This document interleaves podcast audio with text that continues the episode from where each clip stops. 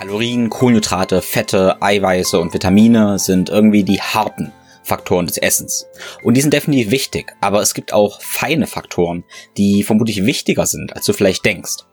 Heute geht es also weniger ums Denken und mehr ums Fühlen. Ich möchte dir ein paar Gedanken dazu geben, was die subtile Kunst des Essens ist, also wie du Gefühl und Verstand vereinst. Wie du also die subtile Kunst des Essens mit der Wissenschaft vereinst, damit du der Experte für dein Essen wirst.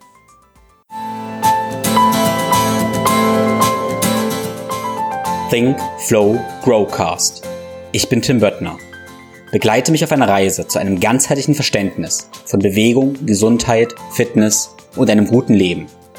Werde der Experte für deinen Körper und Geist mit Wissenschaft, Biohacking und Leidenschaft, kombiniert mit der Weisheit unserer Vorfahren und der Natur. Ein Podcast mit Tiefgang.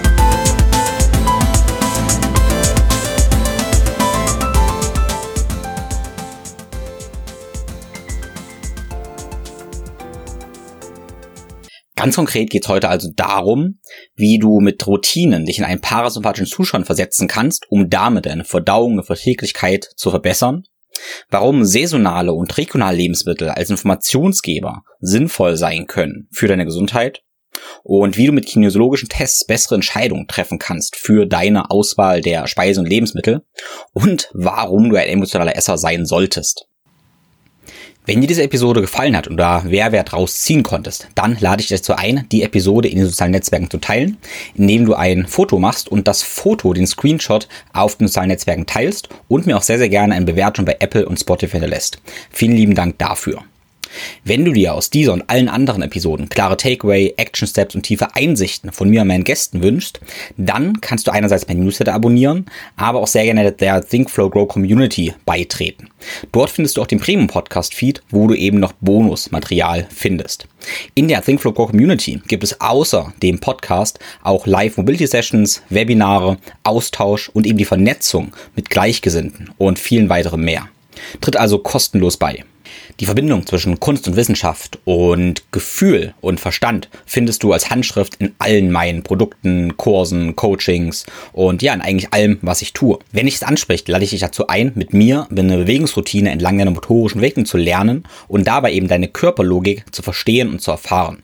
Beispielsweise im Workshop am 12. und 13. November in Leipzig, ein Zweitages-Workshop oder natürlich jetzt sofort im Natural Mobility Online-Kurs. Eine weitere Einladung ist das gemeinsame Fasten Ende September, wo du mit mir in einer kleinen Gruppe gemeinsam fastest und ich dir die Wissen, das Wissen und die Informationen gebe und eben den geschützten Rahmen, um deine Fastenerfahrung zu machen und einerseits ganz einfache Protokolle zu kriegen, andererseits gehen wir auch richtig Biohacking-nerdig in die Tiefe. Ein großes Dankeschön an den Sponsor dieser Episode und das ist Everydays mit dem Produkt Smart Protein und das sind meine liebsten essentiellen Aminosäuren. Ich persönlich nutze essentielle Aminosäuren für sehr, sehr viele Einsatzzwecke. Zum Beispiel zur Regeneration oder auch zur Regeneration von Verletzungen, für mein Immunsystem, zum Training oder wenn ich eben nicht den Zugriff auf sehr gute Proteinquellen habe. Ich nehme eben die essentiellen Aminosäuren von Everydays, weil sie rein kristallin sind und ohne Süßstoffe und sonstigen Zick, äh, Schnickschnack. Wenn ich die ERAs nehme, habe ich weniger Hunger, ich habe weniger Muskelkatabolismus und ich habe allgemein mehr Energie zur Verfügung, ohne eben richtig zu essen, sprich kaum Kalorien und keine Belastung meiner Verdauung. Anderes großartiges Produkt von Everydays ist das Live. Das ist ein Adaptogenkomplex für mehr Energie und Stressresistent in meinem Alltag und bei der Arbeit. Es schärft meine Sinne und die Aufmerksamkeit und fördert einen gesunden und klaren Geist mit ganzer Menge Pflanzenextrakten, aber auch B-Vitamin und anderen Kofaktoren. Wenn du auf everydays.de mit dem Code ThinkFlowGrow15 alles klein zusammen bestellst, unterstützt du deinen Körper, ein nachhaltiges Unternehmen aus Berlin und meinen Podcast. Damit ist es mir ermöglicht, dass du jede Woche einen neuen kostenfreien Podcast von mir bekommst. Alle meine Empfehlungen findest du immer auf der Tim Empfiehlt Seite auf www.thinkflowgrow.com-empfehlungen. So, dann lass uns reinspringen. Let's do this. Ich möchte dir hier ein paar Aspekte der subtilen Kunst des Essens erklären und aufzeigen. Und wir starten mal direkt so rein und überlegen mal, ob du das vielleicht kennst. Dass du irgendwo in Urlaub bist, sagen wir einfach mal, du bist in Italien im Urlaub und ja, du isst dort Dinge, wo du eigentlich, so von deinem Verstand her denkst, ja, das ist eigentlich gar nicht so optimal. Okay, also du isst vielleicht eine Pizza und danach trinkst du noch ein Glas Wein. Dein Schlaf ist aber irgendwie großartig, deine Verdauung ist super und dir geht's einfach nur gut.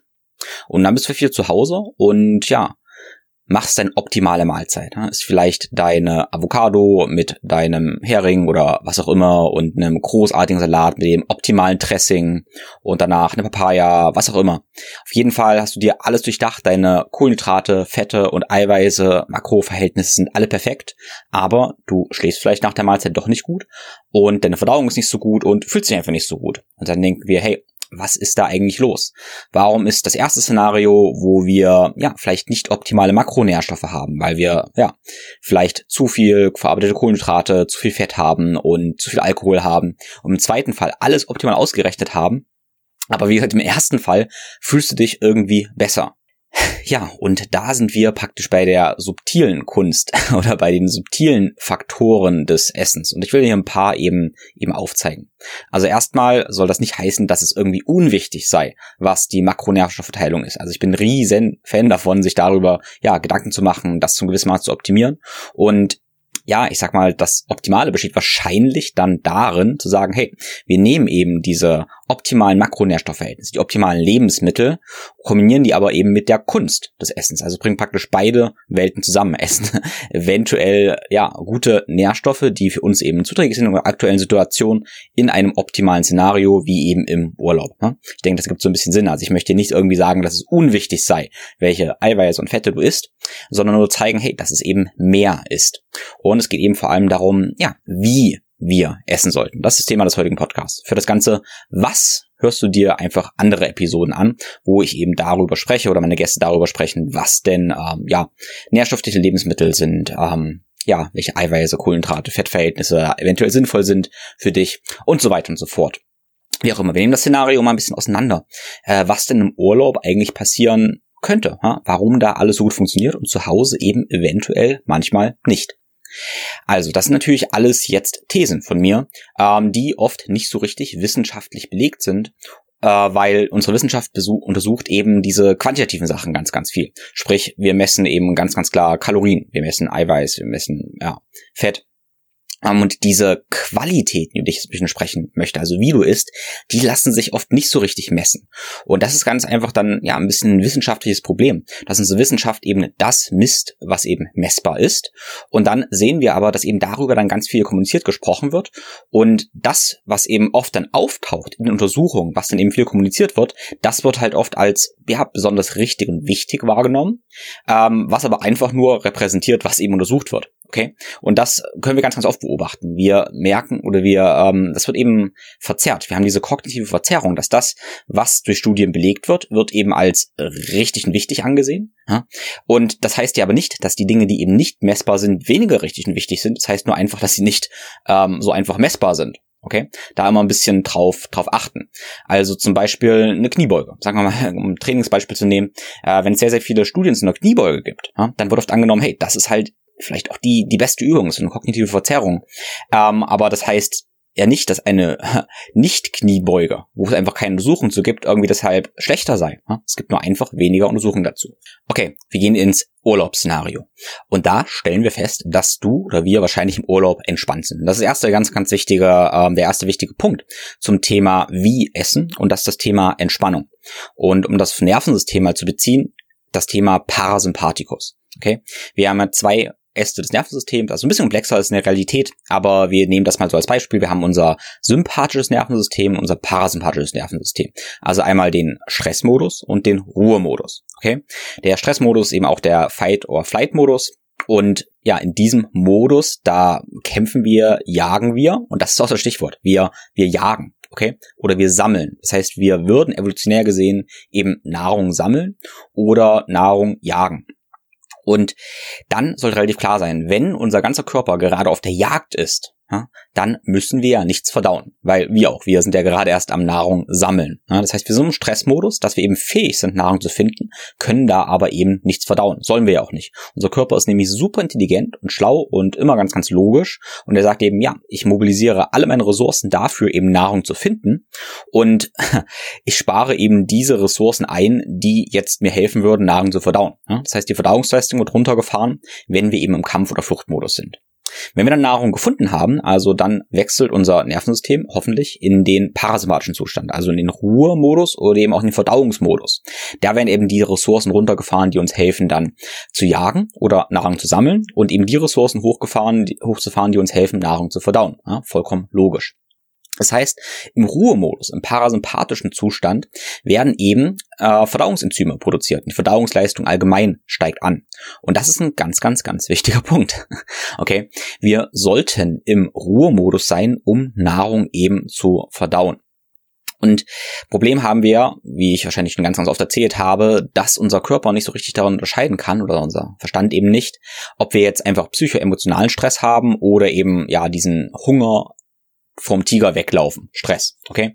Das heißt, auch wenn du jetzt ähm, essen möchtest und guckst dir dabei, ja, keine Ahnung, irgendeinen Film an, der ganz viel Angst in dir macht oder Nachrichten oder bist allgemein noch in deiner Arbeit irgendwie gefangen, fühlst dich da eben gestresst, dann denkt dein ganzes System eben noch, ja, okay, ich ähm, bin im Überlebensmodus, ich bin im Jagdmodus und dein ganzes Verdauungssystem ist runtergefahren und jagt eben noch. Hey, und dann kommt eben plötzlich Nahrung durch deinen Mund rein, weil du kannst ja trotzdem kauen, auch wenn du im Panikmodus bist. Ähm, Wahrscheinlich kaust du aber auch gar nicht so viel, schlingst sogar mehr runter. Und dann kommt diese wenig gekaute, geschlungene Nahrung runter und dein Körper denkt so, hey, ich bin doch gerade voll im ähm, Panikmodus, im, im Jagdmodus. Und der ist eigentlich total verwirrt davon. Das heißt, es sind auch keine Verdauungsenzyme groß produziert und die Verdauung findet eben nicht gut statt. Okay? Das heißt für uns, okay, wir wollen auf jeden Fall im entspannten Zustand essen, wie das im Urlaub zum Beispiel ist. Das heißt, wir wollen täglich zum Essen ein bisschen Urlaub machen. Ja. Und uns eben den parasympathischen Zustand begeben.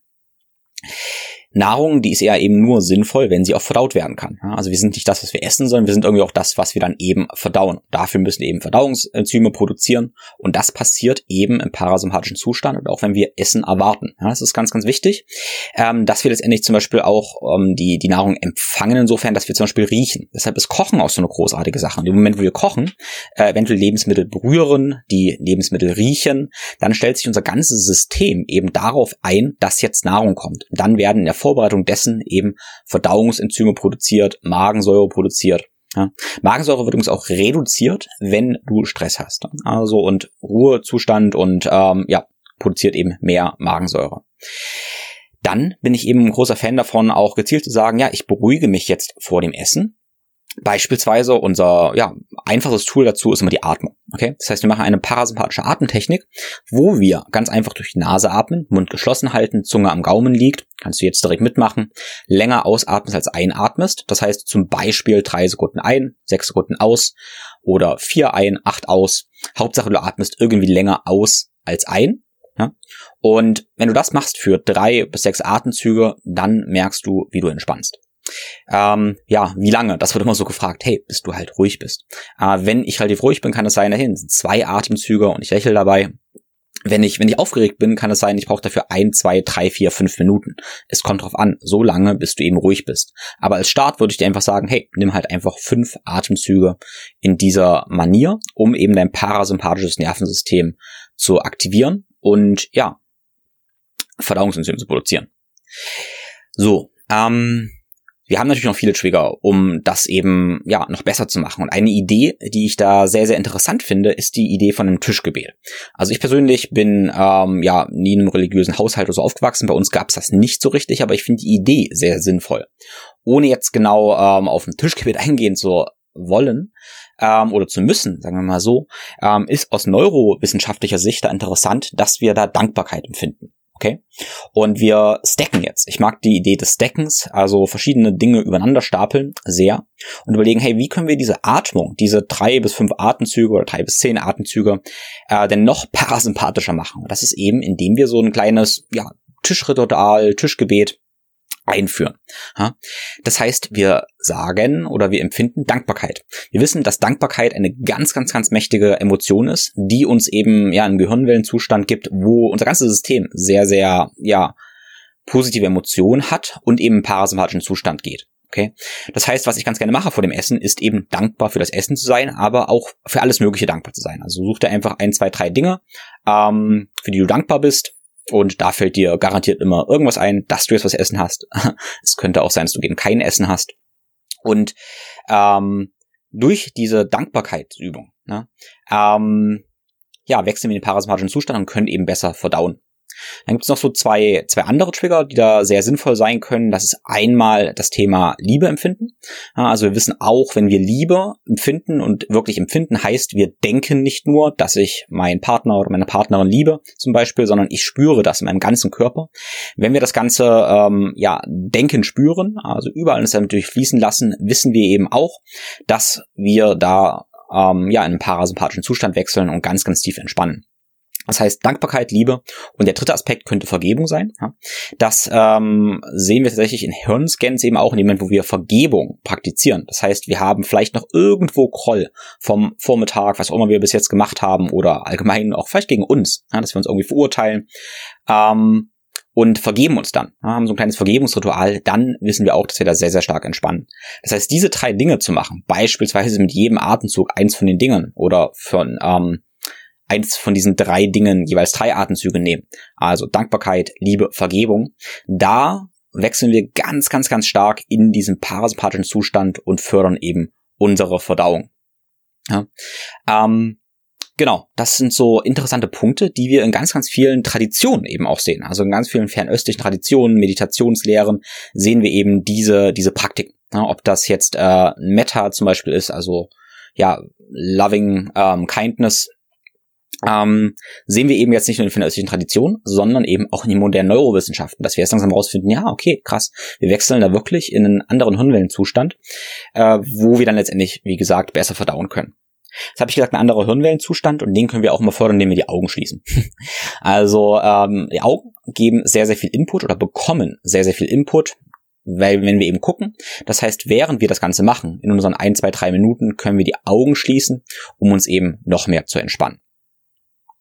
Gut, das ist also das kleine, kleine Tischritual, was wir, was wir tun könnten, äh, was ein, zwei, drei Minuten dauert, wo wir uns entspannen, wo wir dabei am besten einfach noch lächeln, um wieder, ja, noch parasympathischer zu werden, uns noch mehr zu entspannen, um eben Verdauungsenzyme produzieren und alles dann besser verdauen. Wenn das jetzt für dich so ein bisschen schwurbelig irgendwie klingt, ähm, ja, dann probier es einfach aus. Wie gesagt, wir könnten das Ganze noch viel mehr wissenschaftlich begründen. Ich bin ganz überzeugt davon, dass da ganz viel Evidenz jetzt endlich noch kommen wird. Aber ich denke, es gibt eigentlich genug Evidenz ähm, aus der ganzen Welt. Ein sehr, sehr schönes Buch zu dem Thema ist von Charles Eisenstein, ähm, The Yoga of Eating. Hat nichts wirklich mit Yoga zu tun, also nicht, oder zumindest nicht mit dem Yoga, was du dir vielleicht vorstellst, ähm, sondern Charles Eisenstein spricht in dem Buch The Yoga of Eating eben um diese subtilen, um diese subtile Kunst des, des Essens, ja. Ähm, diese, ich sage jetzt mal, feinstofflichen Sachen, ähm, neben Kohlenhydraten, Fetten und Eiweißen, wie das eben auf unseren Körper wirkt. Ja? Das Buch kann ich dir sehr empfehlen. Warum rede ich hier eigentlich so viel über Verdauung? Also Verdauung ist super, super, super wichtig, weil stell dir mal vor, du verdaust eben ganz, ganz schlecht, weil du runterschlingst. Also du schlingst das Essen ganz, ganz schnell runter, dadurch hast du ganz, ganz große Bröckchen und du hast eh nicht viele Verdauungsenzyme äh, produziert, weil du eben gestresst isst und dann kannst du dir so vorstellen, dass du ganz große, unverdaute, unverdauliche Nahrungsbestandteile hast, die in deinem Darm, in deinem Magen so vor sich rumliegen und ja ewig im Darm Zeit verbringen und dann so vor sich hin fermentieren und ähm, ja, ganz viele Endotoxine letztendlich auch produzieren und letztendlich auch, ja, Pilze und Parasiten fördern können. Okay? Und Pilze und Parasiten und Endotoxine willst du eben nicht in dem System haben, weil, ja, die sind dann also die Endotoxine kommen eben auch ins Gehirn und so weiter, vergiften dich praktisch innerlich und da gibt es halt eine ganze Menge ähm, Symptome. Und das heißt wiederum, dass du damit ja eben Stress induzierst. Okay? Durch die unverdaute Nahrung kriegst du ja diese Endotoxine, aber du kriegst auch Blähungen. Blähungen fühlen sich einfach nicht gut an, du bist instabil beim Training, ähm, du fühlst dich aufgebläht, kannst dadurch wieder nicht gut atmen. Ja? Auch krass, wenn du aufgebläht bist, kannst du nicht gut atmen. Das heißt, du atmest eher eine Stressatmung, hast mehr Stress. Und was bedeutet das? Du hast insgesamt mehr Stress, bist ungesünder und kannst dadurch wieder schlechter verdauen. Und da kommst du in diesen Teufelskreis, ja, wo du eigentlich durch die schlechte Verdauung deine schlechte Verdauung förderst. Und damit wieder auch deine Nährstoffaufnahme. Durch eine schlechtere Nährstoffaufnahme, weil du nicht verdauen kannst, kriegst du wieder weniger Nährstoffe. Das heißt, du verhungerst praktisch überfressen. Okay? Gut, deshalb ist Verdauung letztendlich ähm, so wichtig. Und ich denke, dir ist ziemlich klar, dass ein schöner Stuhlgang und eine gute Verdauung fühlt sich einfach gut an. Du fühlst dich frei und leicht, fühlst dich energiegeladen, ähm, verstopft oder eben Durchfall und aufgebläht, fühlst du dich einfach voll stagnierend und das ist keine gute Idee. Wir springen mal wieder zurück in unser Urlaubs- oder unser Reiseszenario. Ich unterscheide mal ein bisschen Urlaub und Reisen. Urlaub bedeutet für mich oft, dass ich eine, Auszeit nehme von der, von der Arbeit, von meinen alltäglichen Dingen. Reisen bedeutet mich, für mich, ich erkunde die Welt und dabei kann ich immer arbeiten. Wie auch immer, ich bin jedenfalls ähm, auch ein großer Fan von Reisen, was für mich bedeutet, ja, ich ähm, reise durch die Welt und esse eben da, was irgendwie kommt. Also wenn ich in Asien bin, dann möchte ich genau auf der Straße in der Hocke meine Faux Reisbandnudelsuppe essen oder was auch immer. Das heißt, ich esse eigentlich immer das, was da irgendwie gerade typisch ist. Und ganz ehrlich, da ist es mir auch nicht ganz so entscheidend, wie jetzt die Makronährstoffverhältnisse sind. Also ich achte schon drauf, dass ich ausreichend Protein bekomme, nicht zu viele Kohlenhydrate und so weiter. Aber wenn es irgendwas gibt, was da jetzt gerade typisch ist, dann möchte ich das definitiv essen. Gar keine Frage, weil es eben typisch ist. Und ganz oft geht's mir damit eben sehr, sehr gut. Und ja, da kann es ganz viele Faktoren dafür geben. Warum? Einerseits der Punkt ähm, Entspannung. Andererseits denke ich ganz, ganz wichtig ist das Regionale und das Saisonale. Zwei ganz, ganz unterschiedliche Dinge, die du oft schon gehört hast, aber die Chance ist groß, dass du es noch nicht so durchdacht hast. Und hier gibt's wieder wilde Thesen von mir. Und wie gesagt, ich bin gespannt, wie die Wissenschaft das in den nächsten Jahren stützen wird. Aber ich lege hier einfach mal los und wir fangen bei dem Thema regional an. Okay. Also wenn ich jetzt irgendwo, sagen wir mal, ich bin in Thailand. Ich war vor einigen Jahren in Thailand gewesen, habe es immer sehr, sehr genossen, sehr, sehr viele Früchte zu essen. Ne? Äh, zum Beispiel Papaya. Papaya ist tatsächlich meine absolute Lieblingsfrucht. Und es gibt in Papaya auch wahnsinnig gut. Und ich habe in Thailand einfach unglaublich viele Papayas gegessen. Nun sind die Papayas, die wachsen da aber auch. Das weiß ich, weil ich die oft vom Baum wirklich auch gepflückt habe. Ähm, ja, wie gesagt, die sind da regional. Das heißt, die sind da gewachsen und dann esse ich die. Und ich befinde mich logischerweise dann da, wo die Papayas gewachsen sind. Und jetzt ja, kann man darüber nachdenken, was das letztendlich bedeutet. Hm? Letztendlich ist eine Theorie, wenn wir auf die Ebene der Schwingung, auf die Ebene des Lichtes gehen, dass wir sagen können, so eine Papaya oder auch sonstiges wächst ja eben auch durch Licht. Und dadurch kriegt es Informationen. Aber es kriegt nicht nur die Lichtinformation, sondern es kriegt auch die Information über den Boden, anhand der Nährstoffe, die da eben reinstrudeln über den Boden. Das heißt, das Nährstoffprofil und eben auch das Licht, was die Pflanze ja offensichtlicherweise braucht, ähm, zu wachsen, das ist eben regional verankert. Ja? Das heißt, wenn wir sowas essen, wie so eine Papaya oder einem sonstigen Ersatz, der für dir irgendwie resoniert, dann essen wir ja einerseits die Nährstoffe, andererseits essen wir eben ja auch die Information der Region. Okay? Und wir sind ja dann in dieser Region. Das heißt, wir haben eventuell irgendeine Konkurrenz. Das heißt, wir essen dieselben Informationen, wie wir uns gerade befinden. Das heißt, ähm, wir bringen unsere Schwingung mit der Schwingung des Lebensmittels mit dem Einklang. Wir verbinden uns sogar mit der Natur. Wie gesagt, weil wir eine konkurrente Schwingung haben. Ähm, ja, das klingt bestimmt interessant, das sagen ja, verschiedene Lehren tatsächlich und zum gewissen Maße bin ich mir sicher, es resoniert mit dir, wenn du deine Erfahrung schaust. Ja, wenn du deine Erfahrung schaust, wirst du vielleicht ähnlich schon festgestellt haben, wie sich manche Dinge einfach richtig anfühlen. Und das könnte eventuell an dieser Nährstoffinformation, dieser Lichtinformation liegen, eben am regionalen Essen. So, wenn wir jetzt zum Beispiel sagen, ich bin äh, in Deutschland und ich möchte jetzt auch eine Papaya essen und die kommt zum Beispiel eben aus Thailand, ja, dann hat diese thailändische Papaya eine ganz, ganz andere Ortsinformation als ich jetzt hier gerade. Ich esse also eine andere Information, praktisch eine andere Schwingung und verwirre damit meinen Körper. Ja, also ich sage damit meinem Körper, wenn wir Nahrung nicht nur als Energielieferant betrachten, sondern auch als Informationslieferant, als Synchronisator mit der Natur, dass ich ganz woanders bin. Und damit verwirre ich letztendlich meinen Körper. Ich verwirre meinen Körper, habe eben unkongruente Informationen und Verwirrung für meinen Körper und dieses, äh, ja, diese, diese Informationsverwirrung äh, könnte eventuell zu einer schlechten Verdauung führen ähm, und ja, irgendwann zu Krankheit. Deshalb könnte es, ja, das ist wirklich eine ganz schnelle These, könnte es ja sinnvoll sein, eben so regional wie irgendwie möglich zu essen, um, damit diese Informationen eben, wie gesagt, konkurrent sind. So, ich hoffe, du verstehst den Gedanken und natürlich haben wir hier ein, ich sag mal, Optimierungsproblem. Optimierung heißt für mich immer nicht, das Ganze irgendwie perfekt zu machen, sondern das Ganze irgendwie praktikabel zu machen. Weil ähm, letztendlich könnten wir sagen, ja, Deutschland ist da ja, nicht ganz so einfach immer. Das könnte ja sein, hey, wir müssen halt ganz, ganz viel Kohl einfach nur essen, weil das eben da wächst. Ähm, ja, oder eben Äpfel. Das heißt, was ich dir, äh, was ich machen möchte, ist eben dir Ideen zu geben, denen du ein bisschen experimentierst. und letztendlich das rausfindest, was für dich funktioniert. Jedenfalls ist das eine meiner Theorien, warum regionales Essen sehr, sehr sinnvoll sein könnte. Natürlich haben wir auch ethische, ökonomische äh, Aspekte da, aber die möchte ich jetzt praktisch nicht diskutieren.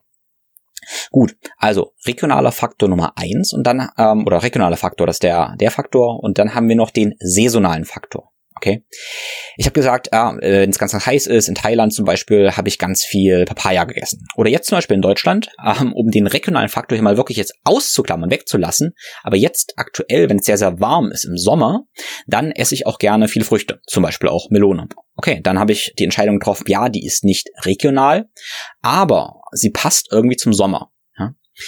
Um das Ganze jetzt noch mehr zu optimieren, könnten wir sagen, ja, ich esse die äh, Melone da, wo sie eben angebaut wird ähm, ja, jetzt müsste ich lügen, wenn ich wissen würde, wo genau die Melone herkommt. Aber wir sagen einfach mal, wir sind im Land in Spanien, wo die Melone eben auch wächst.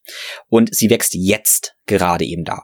Und so eine Melone, ähm, das Lebensmittel hat nicht nur die Ortsinformation wahrscheinlich, sondern auch eine Zeitinformation. Also die Nährstoffe im Boden, die schwanken wahrscheinlich auch im Jahresverlauf und die Lichtinformation eben, die schwankt definitiv auch im Jahresverlauf. Das heißt, wir haben mit Lebensmitteln auch eine Zeitinformation. Und wenn wir die eben, ja, zu der Zeit essen, wo wir eben, äh, wo das Ding eben auch wächst, dann haben wir wieder Synchronisation. Das heißt, wir wirren unseren Körper nicht. Wenn wir jetzt aber im Winter praktisch das, ähm, ja, die Melone aus dem Sommer essen, dann haben wir eventuell ein Problem. Wir wirren also unseren Körper.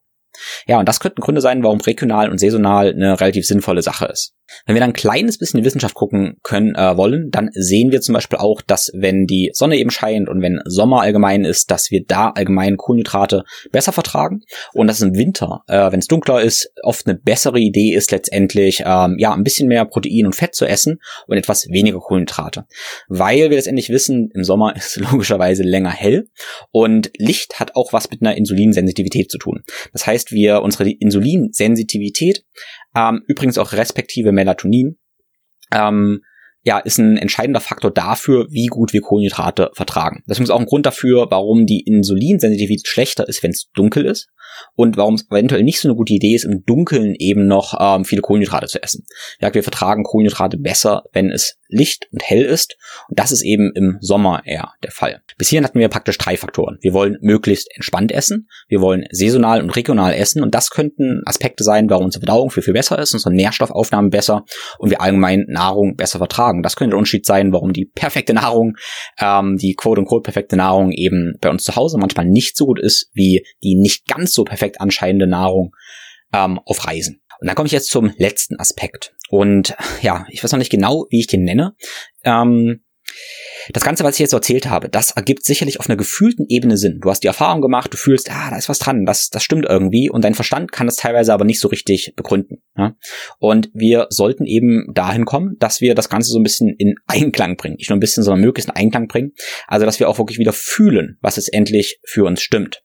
Und da sind wir auch bei dem Thema Emotion und irgendwie bei diesem merkwürdigen Thema emotionalen Essen. Ja, das ist so ein, so ein Konzept, so ein Wort, äh, was ich tatsächlich jetzt so, so wissenschaftlich nicht dafür mit beschäftigt habe, weil ich es auch so, so merkwürdig finde. Also es ergibt für mich irgendwie keinen keinen Sinn, das zu trennen, äh, weil ich höre, ich habe das auch von Klienten auch gehört, die gesagt haben, ja, ich bin ein emotionaler Esser, und dann du, nee, nee, ich bin kein emotionaler Esser.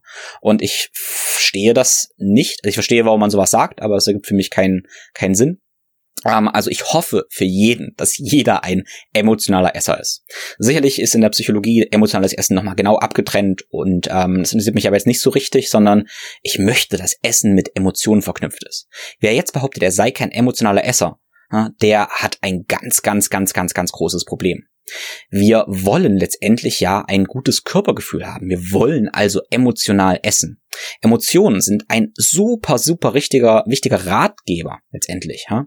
Ähm, ja, welches Essen wir gut vertragen und welches eben nicht. Wir sollten darauf achten und ein Gefühl entwickeln, wie wir Essen eingestellt sind, wie also, ja, Essen auf uns wirkt. Ne? Ob uns das irgendwie glücklich macht, ob uns das traurig macht, ähm, ob Ängste entstehen, ob Sorgen entstehen. Das sind ganz wichtige Indikatoren, wie Essen letztendlich wirkt.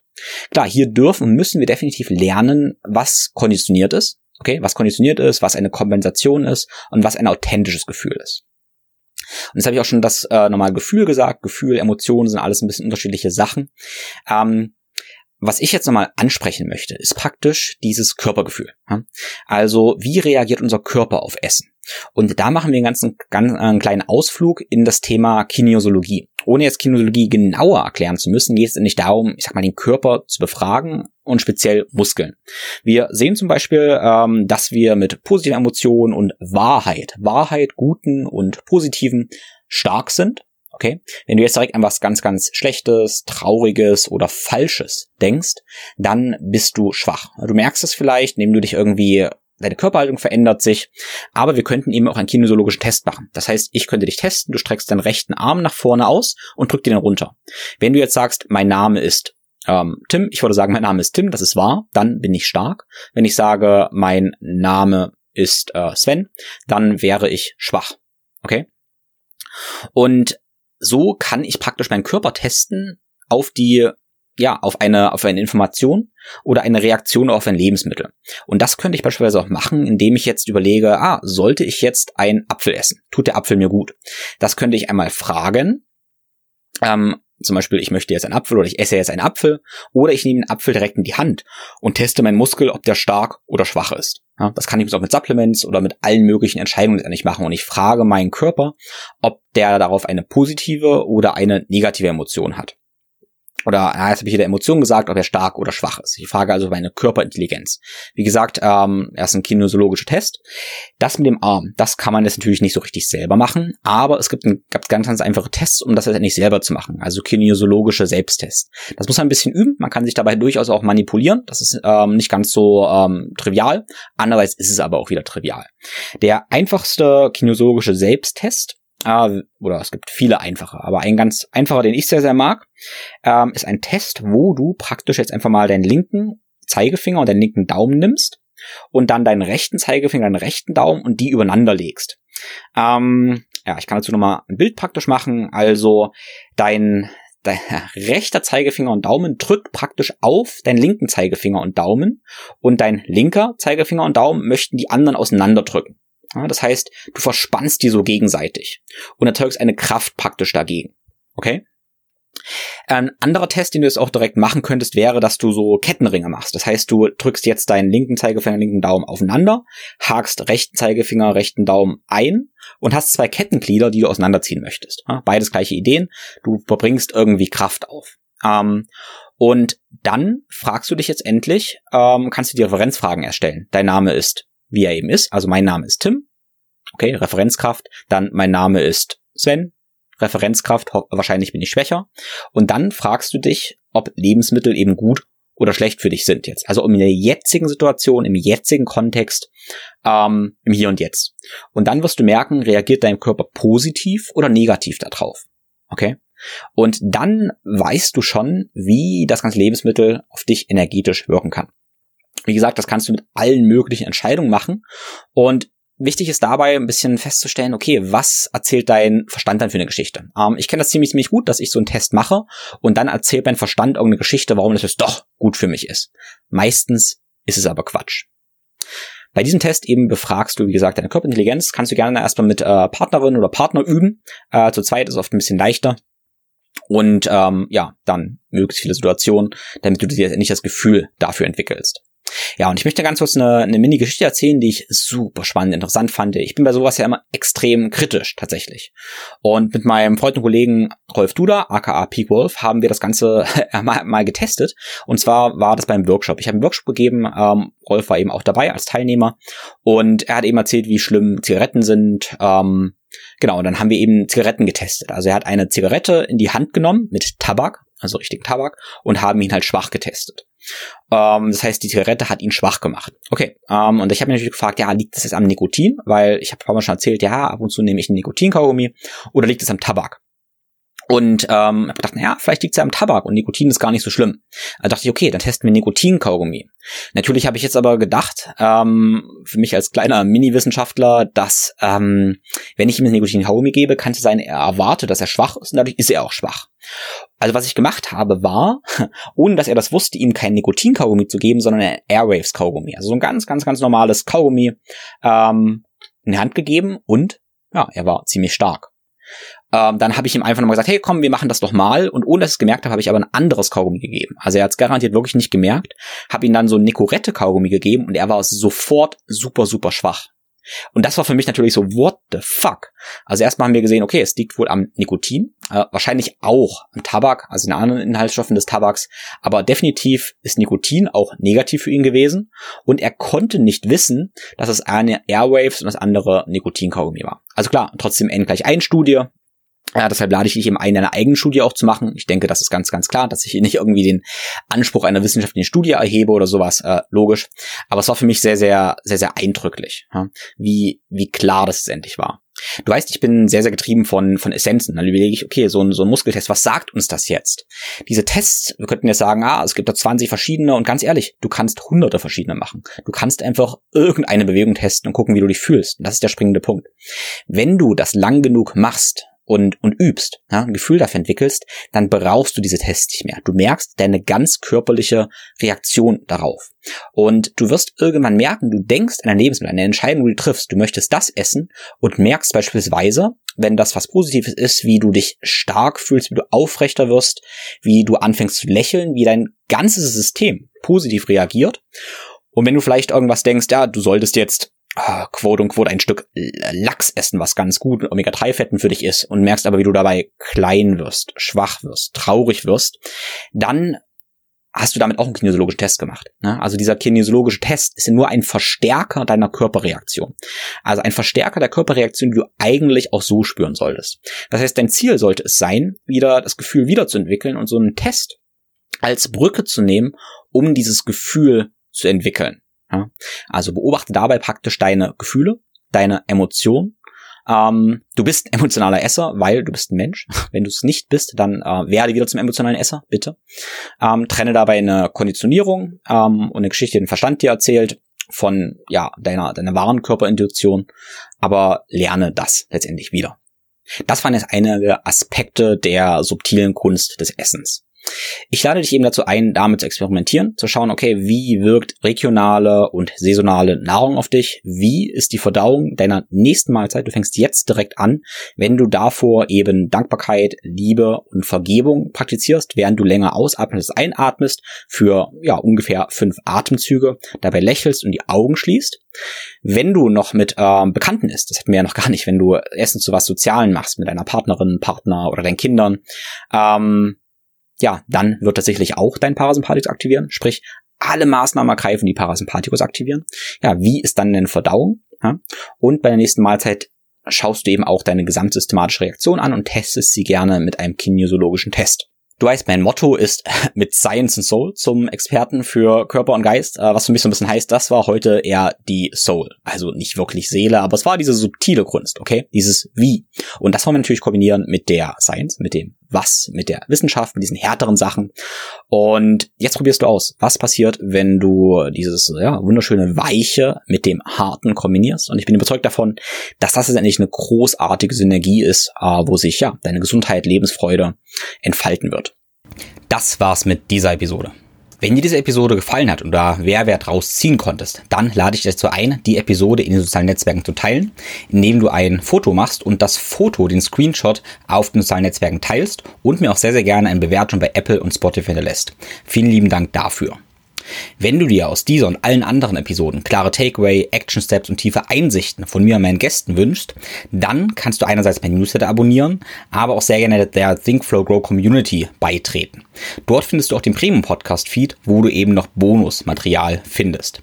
In der Think Flow Grow Community gibt es außer dem Podcast auch Live Mobility Sessions, Webinare, Austausch und eben die Vernetzung mit Gleichgesinnten und vielen weiteren mehr. Tritt also kostenlos bei. Die Verbindung zwischen Kunst und Wissenschaft und Gefühl und Verstand findest du als Handschrift in allen meinen Produkten, Kursen, Coachings und ja, in eigentlich allem, was ich tue. Wenn dich es anspricht, lade ich dich dazu ein, mit mir eine Bewegungsroutine entlang deiner motorischen Entwicklung zu lernen und dabei eben deine Körperlogik zu verstehen und zu erfahren. Beispielsweise im Workshop am 12. und 13. November in Leipzig, ein Zweitages-Workshop oder natürlich jetzt sofort im Natural Mobility Online-Kurs. Eine weitere Einladung ist das gemeinsame Fasten Ende September, wo du mit mir und einer kleinen Gruppe gemeinsam fastest und ich dir die Wissen, das Wissen und die Informationen gebe und eben den geschützten Rahmen, um deine Fastenerfahrung zu machen und einerseits ganz einfache Protokolle zu kriegen, andererseits gehen wir auch richtig Biohacking-nerdig in die Tiefe. Ein großes Dankeschön an den Sponsor dieser Episode und das ist Everydays mit dem Produkt Smart Protein und das sind meine liebsten essentiellen Aminosäuren. Ich persönlich nutze essentielle Aminosäuren für sehr, sehr viele Einsatzzwecke. Zum Beispiel zur Regeneration oder auch zur Regeneration von Verletzungen, für mein Immunsystem, zum Training oder wenn ich eben nicht den Zugriff auf sehr gute Proteinquellen habe. Ich nehme eben die essentiellen Aminosäuren von Everydays, weil sie rein kristallin sind und ohne Süßstoffe und sonstigen Zick, äh, Schnickschnack. Wenn ich die ERAs nehme, habe ich weniger Hunger, ich habe weniger Muskelkatabolismus und ich habe allgemein mehr Energie zur Verfügung, ohne eben richtig zu essen, sprich kaum Kalorien und keine Belastung meiner Verdauung. Anderes großartiges Produkt von Everydays ist das Life. Das ist ein Adaptogenkomplex für mehr Energie und Stressresistent in meinem Alltag und bei der Arbeit. Es schärft meine Sinne und die Aufmerksamkeit und fördert einen gesunden und klaren Geist mit ganzer Menge Pflanzenextrakten, aber auch B-Vitamin und anderen Kofaktoren.